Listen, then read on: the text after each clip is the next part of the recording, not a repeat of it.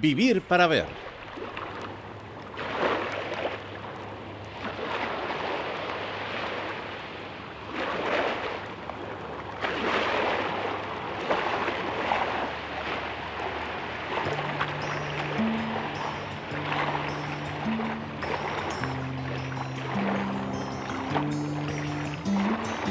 La historiadora Arancha Otadui, responsable de FIL Euskadi y de múltiples iniciativas relacionadas con la historia, con la investigación y el turismo, y también el conocimiento, mucho conocimiento, quiere que estemos así, mirando al mar, que conversemos del mar, de los puertos y de sus protagonistas. Titula hoy su visita a Calla, ¿Dónde se perdió nuestra nao?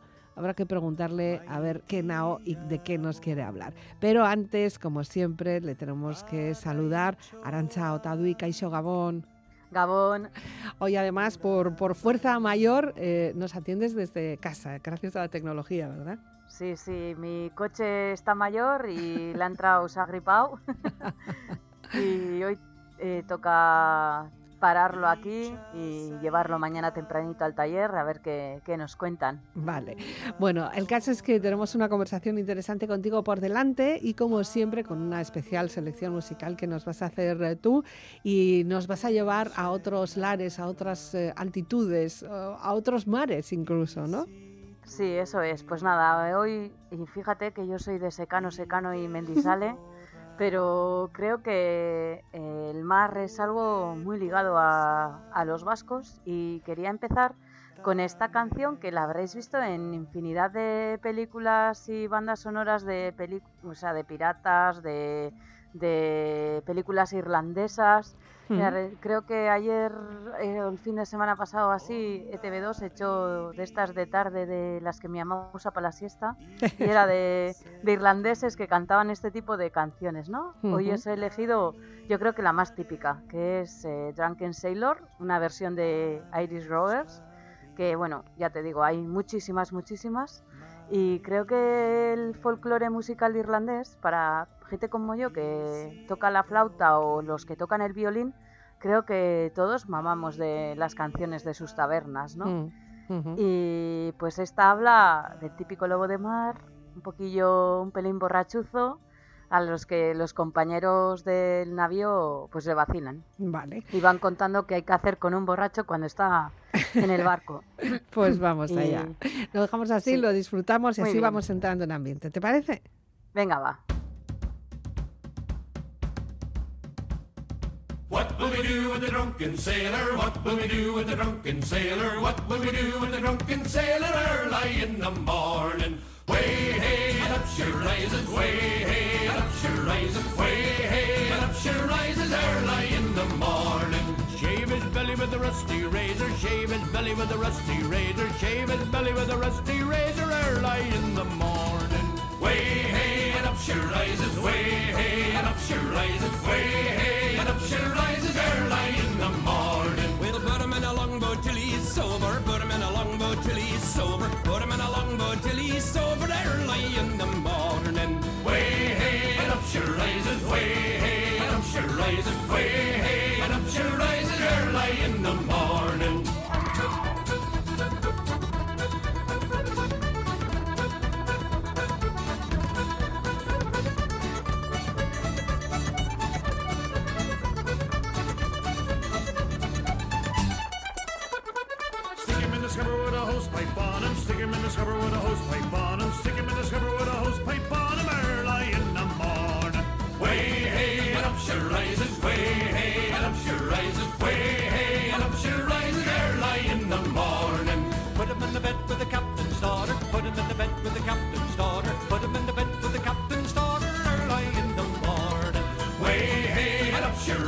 Way hey and up she rises, way hey and up she rises early in the morning. That's what we do with the drunken sailor. That's what we do with the drunken sailor. That's what we do with the drunken sailor early in the morning.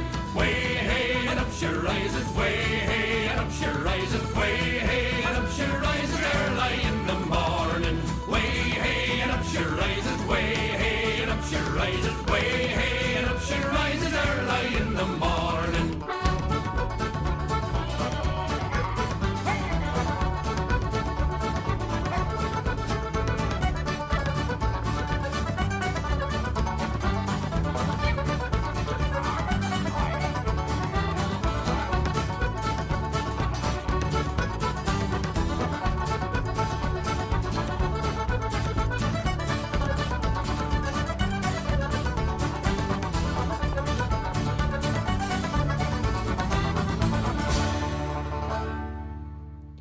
pues sí que nos anima la noche, además ya nos pones un poquito en ambiente, un ambiente que tú además sueles eh, vivirlo con tu Arambús, ¿no? ¿No sí, es- mi eh, pobrecito Arambús. ¿Arambús es el que está enfermo? Es el mismo. Ay, sí, pobre. pobrecito. Este, ha trotado ya mucho. Eh, alguna vez ha ido a visitarte Mm. con copilota incluida a- al estudio. Y Sí. nada, pues eh, eh, imagínate que a estos navegantes les pasase algo así, pues de eso, de averías Mm, de barcos, viene el tema de hoy. Ha sido casualidad, ¿eh? Que a veces dices, mm, eh, ¿por qué? ¿Por qué los astros eh, se alinean para que lo que vamos a hablar más o menos ocurra con mi, con mi fuera borda? Ya. Y pues mm, esta cancioncilla que acabamos de oír, eh, siempre he dicho que, que me recuerda a, a las tareas diarias de la gente, ¿no? Se, se- son un tipo de canción que se llaman sea shanty Ujú. y que servían a la tripulación de los barcos para organizar sus quehaceres diarios. Y, y yo estoy convencida que los marineros vascos también tendrían que tendrían este tipo de canciones, pues yo qué sé, para eh, remar, para y estuve pensando, jo, eh, el día que redacté el, el borrador del guion, Mm. pensaba, "Ah, eh, ¿tendrían alguna canción los vascos? Y justo ahora me acaba de venir, creo que será una de esas. Boga Boga Mariñela no será, ¿no? Una de estas de, Pues de no lo sé. poner en marcha la tripulación Ya. pues para surcar los mares. No, y además eh, necesitamos como si fuera un poco eh, eh, contestar, ¿no? Una parte a otra, o que luego se puedan hacer coros, o que luego se pueda cantar una parte todos juntos a un ritmo que, mm, que permita trabajar también. Tampoco tiene Eso que ser es, una yo creo cosa que lo importante ¿no? era eso, lo que tú dices, Elizabeth, marcar el ritmo, ¿no? Mm, ¿Y qué hacían nuestros marineros? Pues que creo que somos unos grandes desconocedores del pasado marinero de los vascos de costa y Hmm. de secano como, como yo. Y hacían comercio de todo tipo de bienes, desde por Francia, por las Islas Británicas. Eh, quizá lo más reconocido hoy en día, o lo que está más dentro de nuestra cultura, es la cultura de eh, los bacaladeros, Sí. eh, el traer aceite de ballena, pero es que realmente esta gente hacía comercio de de todo por mares embravecidos y pues igual que le ha pasado a mi pobrecito coche, pues esta gente También se- eh, ha tenido que dejar su barco en el mar en puerto a repararlo.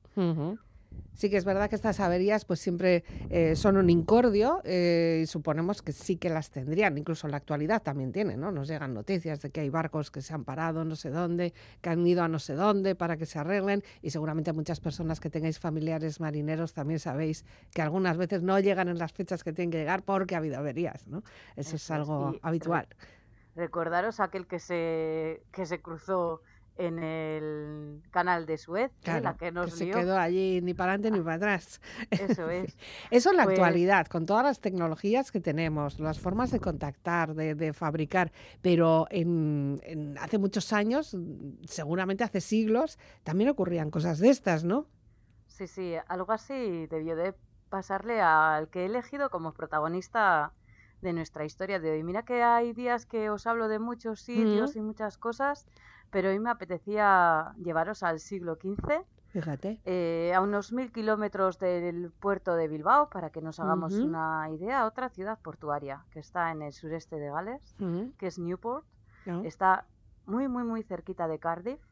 Y creo que si, bueno, y que seguro que nos oye gente maja de Guecho y de Portugalete, Ujú. pues puede que hayan oído hablar de este municipio, el de Newport, porque, y bueno, eh, probablemente ellos, otros no sé si tanto, pero eh, los vascos y los galeses tenemos varias cosas en común. Y una es eh, que nosotros tenemos el preciosísimo puente Vizcaya, Ujú. que se inauguró en 1893. Y en Newport tienen uno que no sé si tú te atreverás a pronunciar su nombre. Yo soy incapaz. ¿Por debe qué? de A ser gaélico. Ah, bueno, pues entonces, bueno, pues léelo como podamos, ¿no? Entonces, con todos mis respetos a la gente de Gales, Ya. eh, su Pont, puente colgante gludo. se llama, a ver, a ver, ¿eh? Venga, dale. Pont Gludo Casnewit. Eso y es. es un poquito más joven que el nuestro, es Ujú. del año 1906. Ya. Así que si alguien tiene la suerte de visitar esta ciudad, la de Newport, pues que sepan que van a ver un paisaje de eh, ría, pues un poquito familiar. ¿Tú lo has visto? ¿Has estado? Yo solo por foto, más Ah, quisiera. Vale. Pero qué va, Vale, podemos hacer una, una escapada un día, ¿no? sí, tocará. Yo creo que estos sitios eh, eh, hay que ir. O sea, a mí visitar, pues me imagino que toda la gente va a grandes ciudades Hmm. Y a mí lo que me gusta es de la gran ciudad visitar el mercado, que así conoces mucho de las tradiciones de gastronómicas y de la riqueza cultural de esos sitios, pero me encanta ir a los pueblillos de alrededor y creo que es donde, donde, ¿Dónde bueno, está la vidilla? sí, bueno, en las ciudades también, ¿no? Pero creo que en los pueblos, si, si son pequeños más, Hmm. es donde está ese vecino con ganas de charlar porque ve gente que quiere curiosear, saber quién es y te cuentan todo. Ya. O sea, Bueno, vamos a escuchar una canción que llama directamente a Newport, ¿no? Porque Colin a Newport es el título de esta canción que nos propones, de un cantautor muy especial, por cierto. Sí, bueno, es un personajillo. Yo os dejo que la escuchéis, Sí. a ver qué os parece.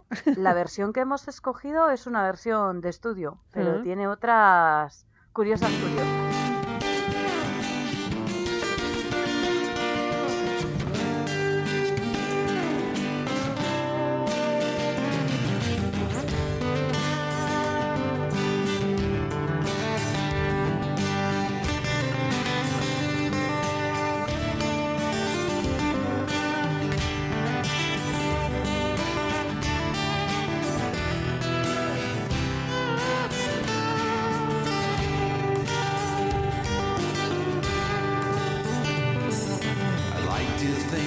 To the times when we came down to UK.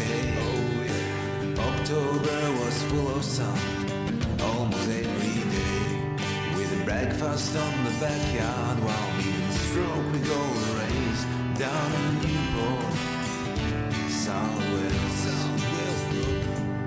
And they would pick us in his van and drive up to the hill and make us feel warm welcome and chill. And for all I know and all the places to I have ever been, he's the best landlord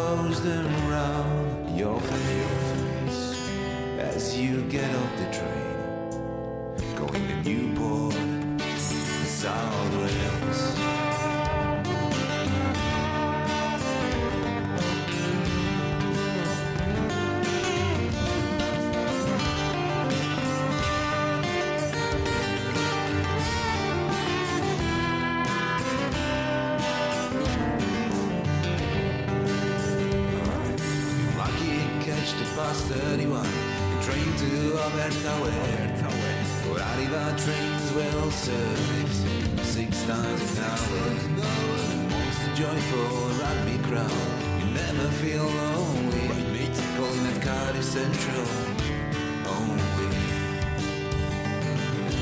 When we got our chance to move We packed the full backpack only to take all the stuff very next morning back.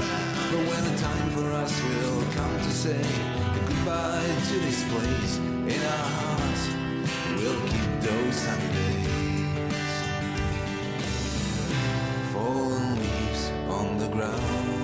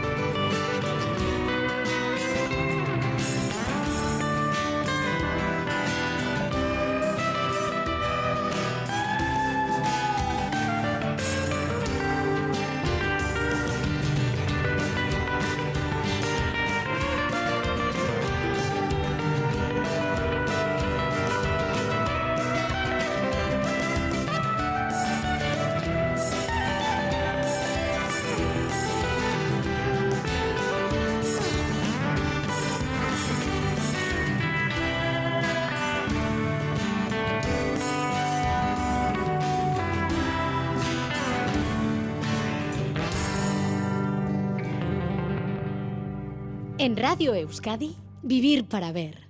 Con Elizabeth Legarda. ¿Y qué tiene de curioso este Calling at Newport? Pues eh, yo creo que hoy en día mm, personas como este Fero Hajnovic, que es un eslovaco residente en Londres, pues tienen poca cabida en las radiofórmulas, tristemente. Yo creo que son gente que hace muy buena música. Y si escuchaseis más de lo que él comparte en sus redes, pues veréis que tiene toquecillos de Pink Floyd, que le gusta el rollo así guitarrero de Mark Knopfler. Sí, eso ya se, le, se le ha cogido un poquito, ¿no? El aire, por lo menos. Eso es. Y lo que me gusta de esta gente es que son esas personas que están a pie de calle tocando, que se ganan la vida cuando nosotros deambulamos, Mm. que eh, son los que te animan los paseos pues por el puerto de Newport, en este caso, Mm. o, y, que rara vez, y que se les puede escuchar en pequeñas salas musicales o sobre todo eso, en, en las bocas de metro, en, por las calles.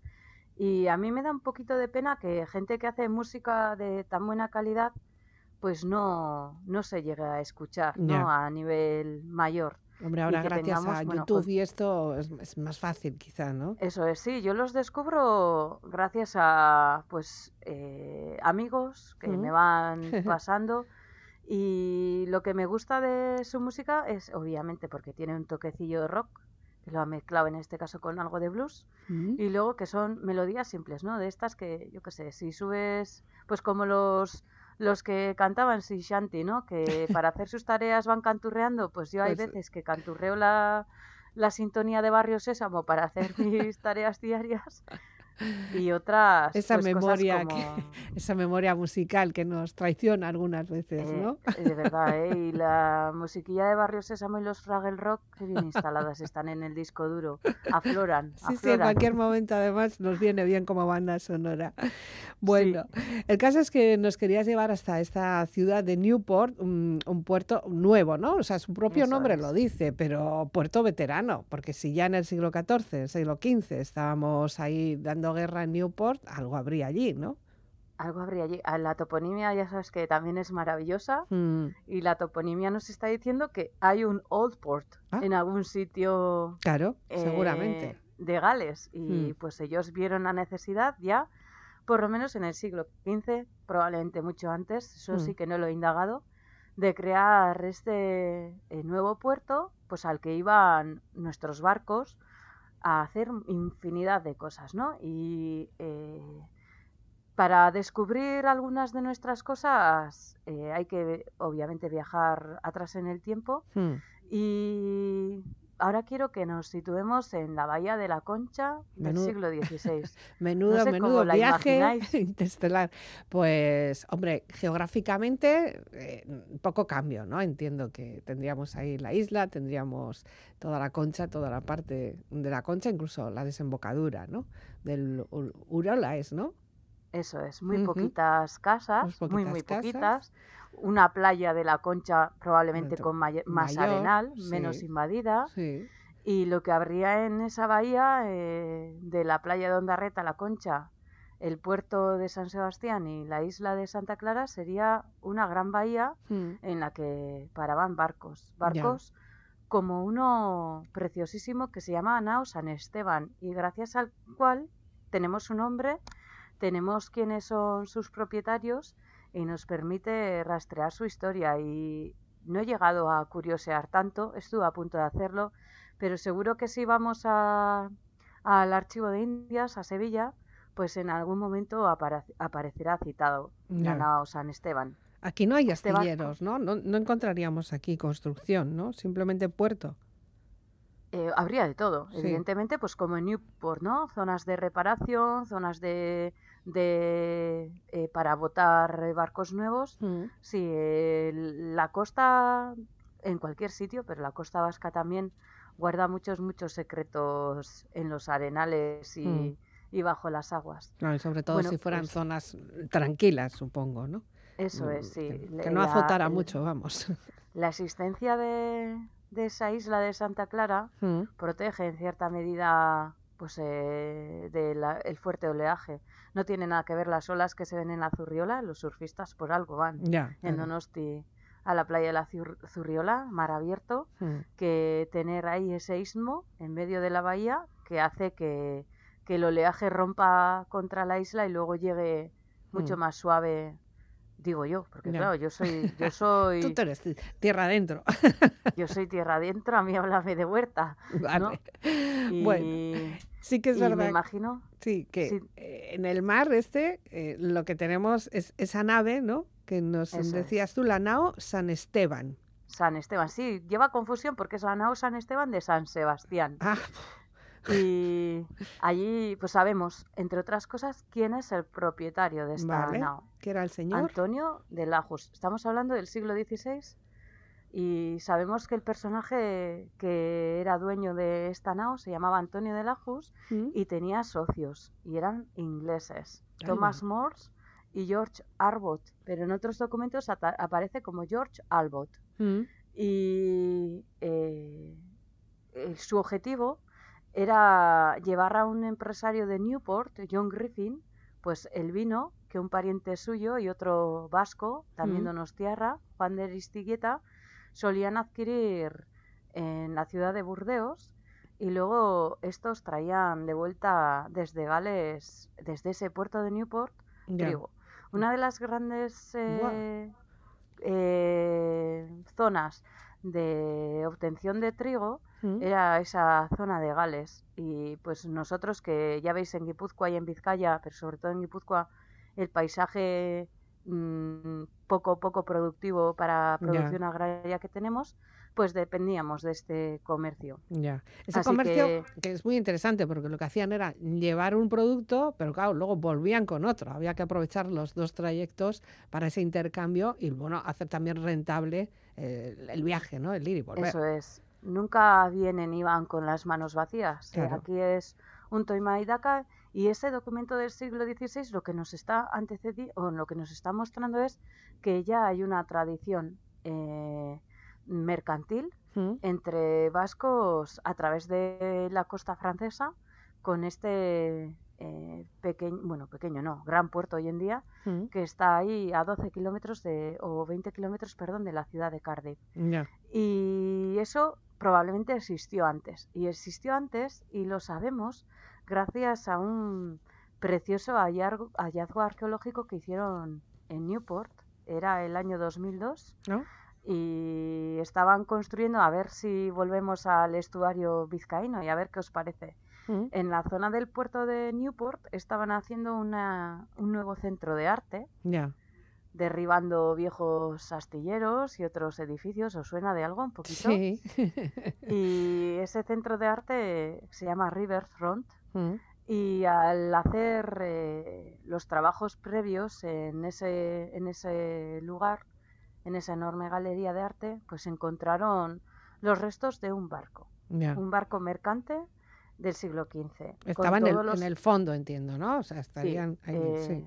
lleno de lodo, Mm. eh, en los que se han hecho trabajos de limpieza manual de cada uno de los elementos de la estructura que quedó del barco Mm, y es un proceso de restauración larguísimo, siguen eh, 21, años, 21 años después del descubrimiento trabajando en ello, porque su objetivo es reconstruirlo. Buah. Y, y Y, eh, gracias Encontraron sí. el cascar, o sea, que encontraron la estructura, entiendo, ¿no? Como... que encontraron la estructura Sí. porque eh, el barco, eh, pues no sabemos el motivo, o por falta de dinero para invertir en las reparaciones, o, o por alguna tormenta o algo así, porque este barco sí que so- sospechan que eh, quedó en el puerto para eh, llevarlo a la zona de reparaciones y adecuarlo otra vez. Pero por algún motivo Pues eh, quedó allí, no, no fue reparado, Mm. eh, sufrió una especie de vuelco lateral y entonces eh, algunos piensan que lo que era la estructura superior, lo que sobresale de- del propio mar, Mm, eso fue desvalijado. y Se utilizó como, como una cantera, vamos, de madera, en este Sí. caso, de carpintería, para otras reparaciones. Eso es lo que algunos sospechan, ¿eh? pero realmente no lo saben bien. Lo que sí quedó era toda el armazón, toda la estructura del barco y infinidad de objetos, desde botas, eh, objetos cotidianos de la vida en el mar. Eh, yo, le, yo le invito a todo el mundo a que salse. ¿eh? Newport Ship se llama Sí, este barco, porque es incógnito, no sabemos cuál era su nombre. ¿Se podría averiguar sabiendo qué barcos llegaban a ese puerto en caso de que haya registros? Uf, menuda sí, locura. sí se podría Sí, sí, averiguar claro, sí. con trabajo de chinos de archivo y muchas carambolas, ¿eh? Mucho estar en Newport también. Eso es. Pero sí sabemos, gracias a una ciencia auxiliar de la arqueología, ¿Mm? la dendrocronología, la que estudia el la historia de las maderas, pues que nuestro precioso barco procede de árboles que fueron talados y además te dicen hasta la fecha, en el año 1449, no muy lejos de donde tú estás y donde yo estoy, porque saben que fue en algún lugar del País Vasco. Así que tenemos un barco vasco varado en la costa galesa y un barco que llegó al puerto de Newport a hacer reparaciones en el año 1469. Si ya saben cuándo llega al puerto, es Ya. muy probable que tengan más conocimiento. Hombre, para mirar los, los registros también sería, sería mejor, ¿no? En caso de que hubiera Eso es. registros de aquella época. Eh, y. ¿Y qué era? ¿Un barco muy grande, pequeño? ¿Era mercante? ¿Era, no sé, era ballenero? ¿Qué era este barco? Pues es un barco eh, que se dedica al transporte. Mm. Eh, era un barco muy grande para la época. Lo calculan a través del número de mástiles que tiene y tenía tres mástiles, por lo tanto, un velamen muy, muy, muy desarrollado. Mm. Eh, tenía más de 30 metros de eslora, pues comparado con un autobús, ¿no? Ya. Eh, ¿Cuánto tiene un autobús de largo? Y yo los autobuses más largos que conozco son de 18 metros, si no me equivoco, ¿Mm? y este barco era capaz de trasladar 200 toneladas de carga.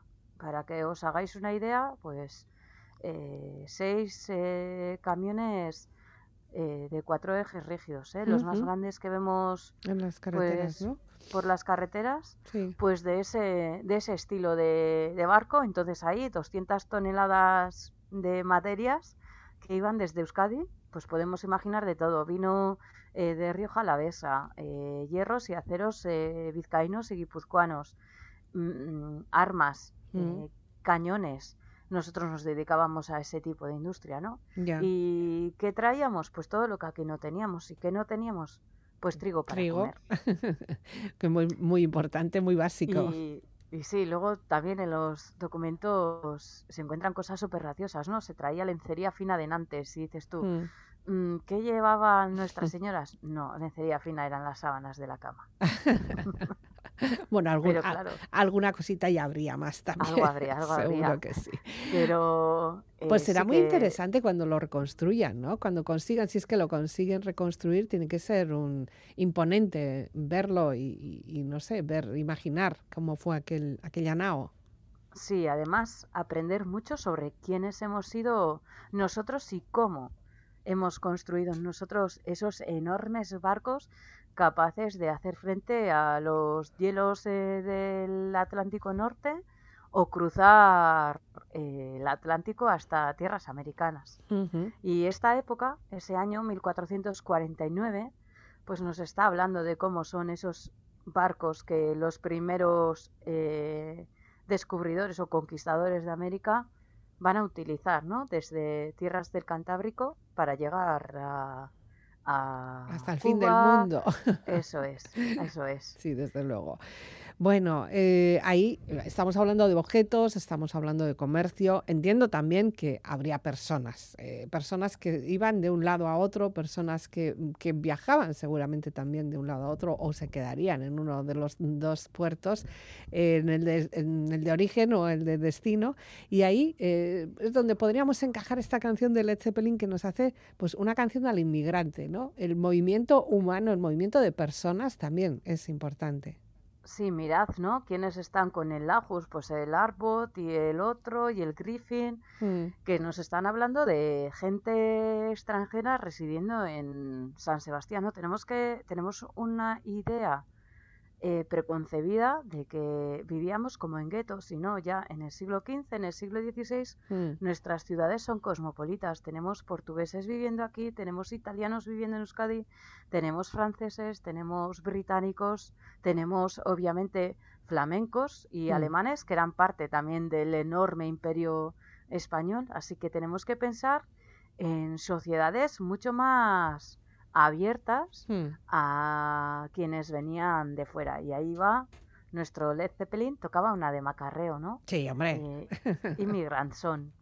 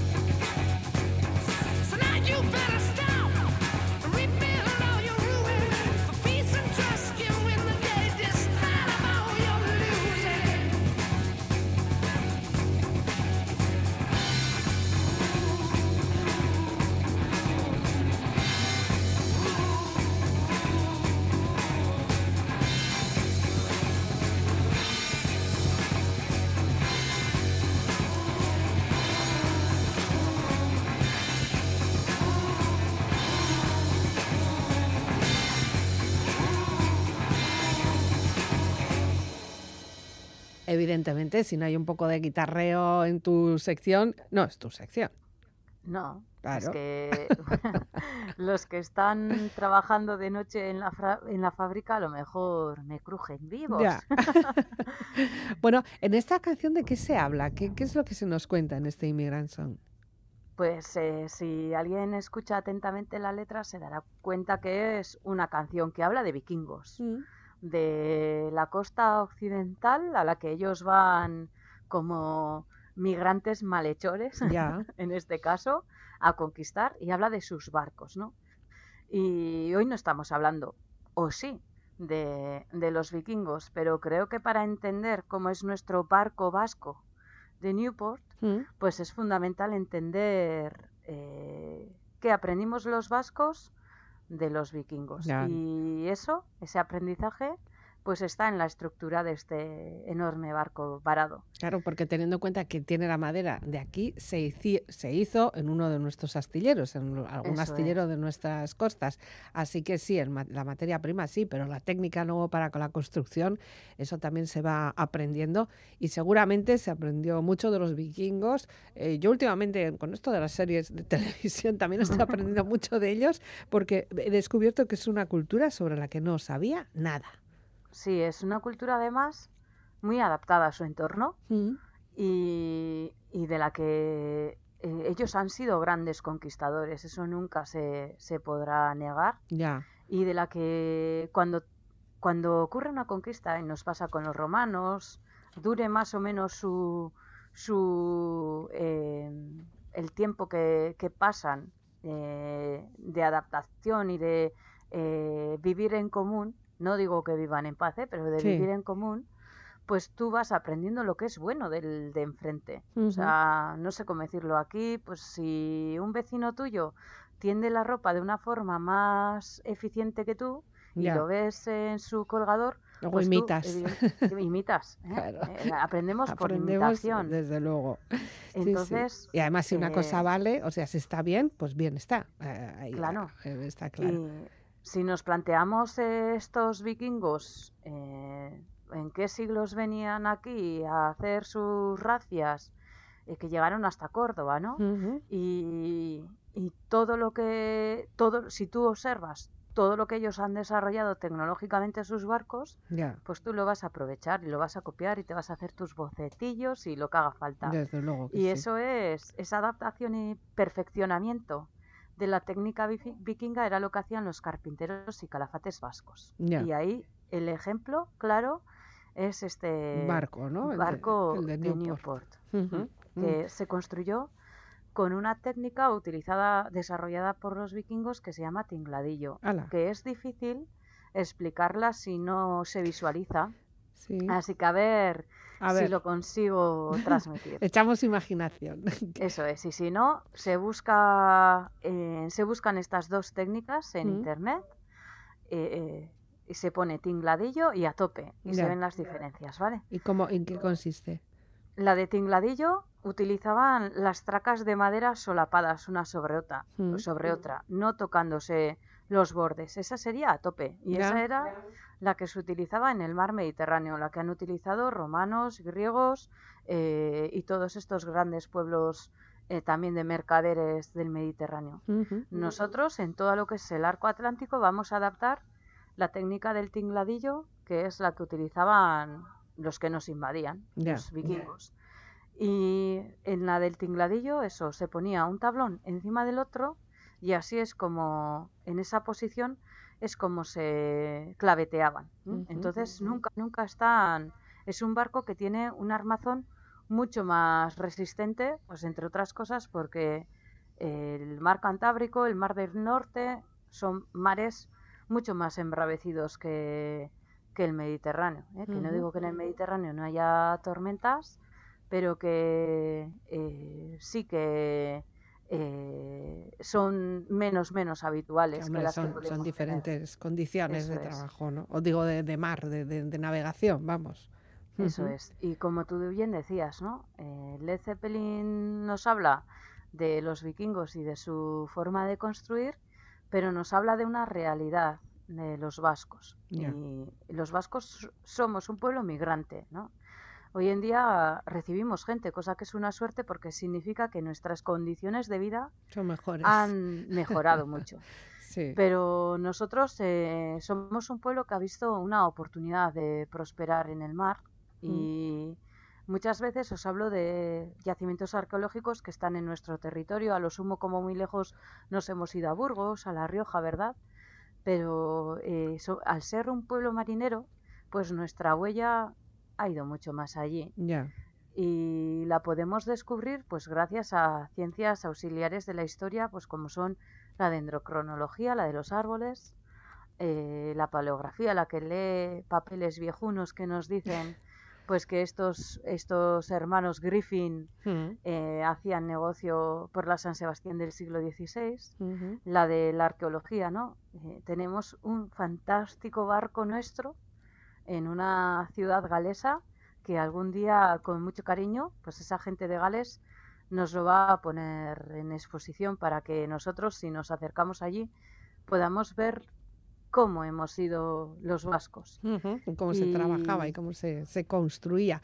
Se construía además, eh, antes hablábamos de esos, yo te preguntaba a ver si en San Sebastián, en esa bahía de la Concha, habría algún tipo de, no sé, de taller o, o astillero, pero sí que es verdad que hay lugares que han pasado, eh, la historia siguen estando activos, eh, muy activos para la construcción sobre todo o reparación de naves, como puede ser Pasaya, ¿no? Por ejemplo. Eso es, sí. Yo creo que todos los pueblos de, eh, de nuestra costa siguen manteniendo astilleros, ¿no? Yo el último que recuerdo un barco de hoy en día verlo botar fue Hmm. en, eh, los astilleros de Zumaya, ¿no? Y para mí fue casualidad, un día que estaba de turismo por Zumaya y casualidad tocó que aquel día se votaba, un barco.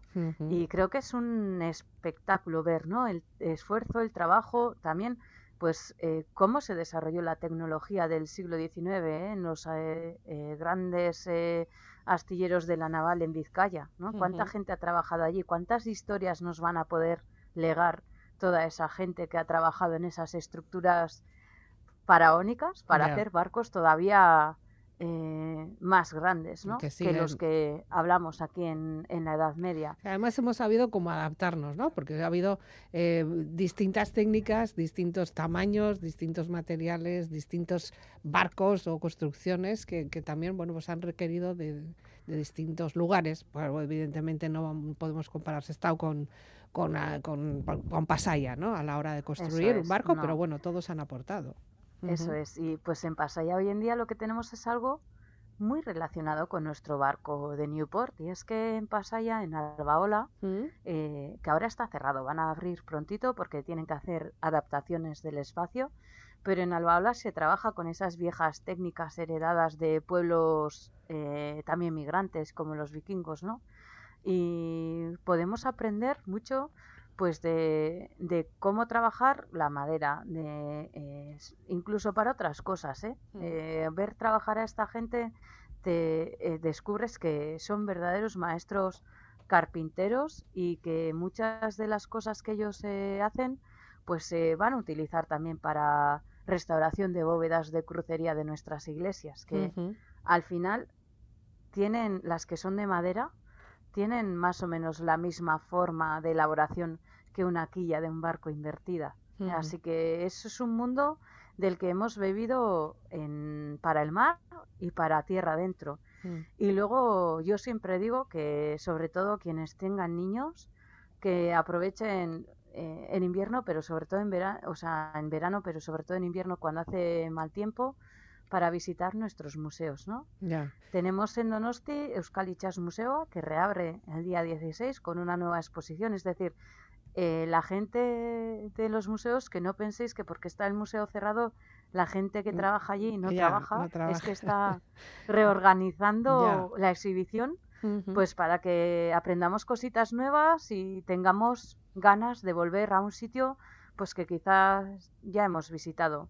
Y luego el enorme Itxas Museum en Bilbao, ¿no? Mm. Que sé también, aparte que hacen eh, cosas muy bonitas ahí en la explanada. que en el exterior y, y han, y venido también eh, barcos, grandes barcos, eh, espectaculares barcos eh, que atracan ahí a- al lado cerquita para poder ver, incluso algunos se puede incluso ir dentro. ¿no? Visitar Sí, desde dentro. eso es. Y luego yo a todo el mundo le recomiendo uno de los museos marineros que no sé, no me digáis por qué, lo visité de pequeña y le tengo un especial cariño en general a la villa de Bermeo. Hmm. Es un lugar en el que yo siempre he sido muy, muy, muy feliz Mm, y invito a todo el mundo a visitar a Ramtalen Museo A de Bermeo, que es una gran y coqueta joya que tenemos tanto el edificio como lo que hay dentro. Mm, Como Así siempre, dejándonos guiar de las personas que allí trabajan, que nos van a asesorar, que nos van a eh, también responder todas las dudas que podamos tener en un momento dado, ¿no?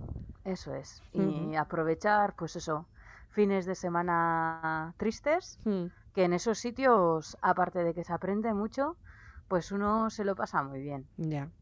Bueno, nos tenemos que ir despidiendo y lo vamos a hacer casi casi como una ola, que diría aquella, ¿no? Sí, estuve, mira, estuve pensando, ¿cómo despido yo el programa? ¿Ponemos a la Rocío Jurado? No, No. he elegido esta canción. Pues igual tus amigos que están trabajando ahora lo agradecerían para poder cantar a pleno pulmón, Bueno, ¿eh? Yo tengo anécdotas con esa canción, no es mía la anécdota, pero una vez vimos una declaración de amor en la playa de San Sebastián de un señor cantándole a su se- futura señora, Ay, digo amor. yo, como una ola. Así que Bueno, igual ya después de que te canten eso lo piensas dos veces. no sé, no sé, yo, yo a lo mejor es- escapaba, pero, pero oye, él le puso cariño. Bueno, desde luego que sí, original sí que fue. Pero vamos a acabar con otras olas, ¿no? Eso es, sí, con The Sun and the Sea Mm.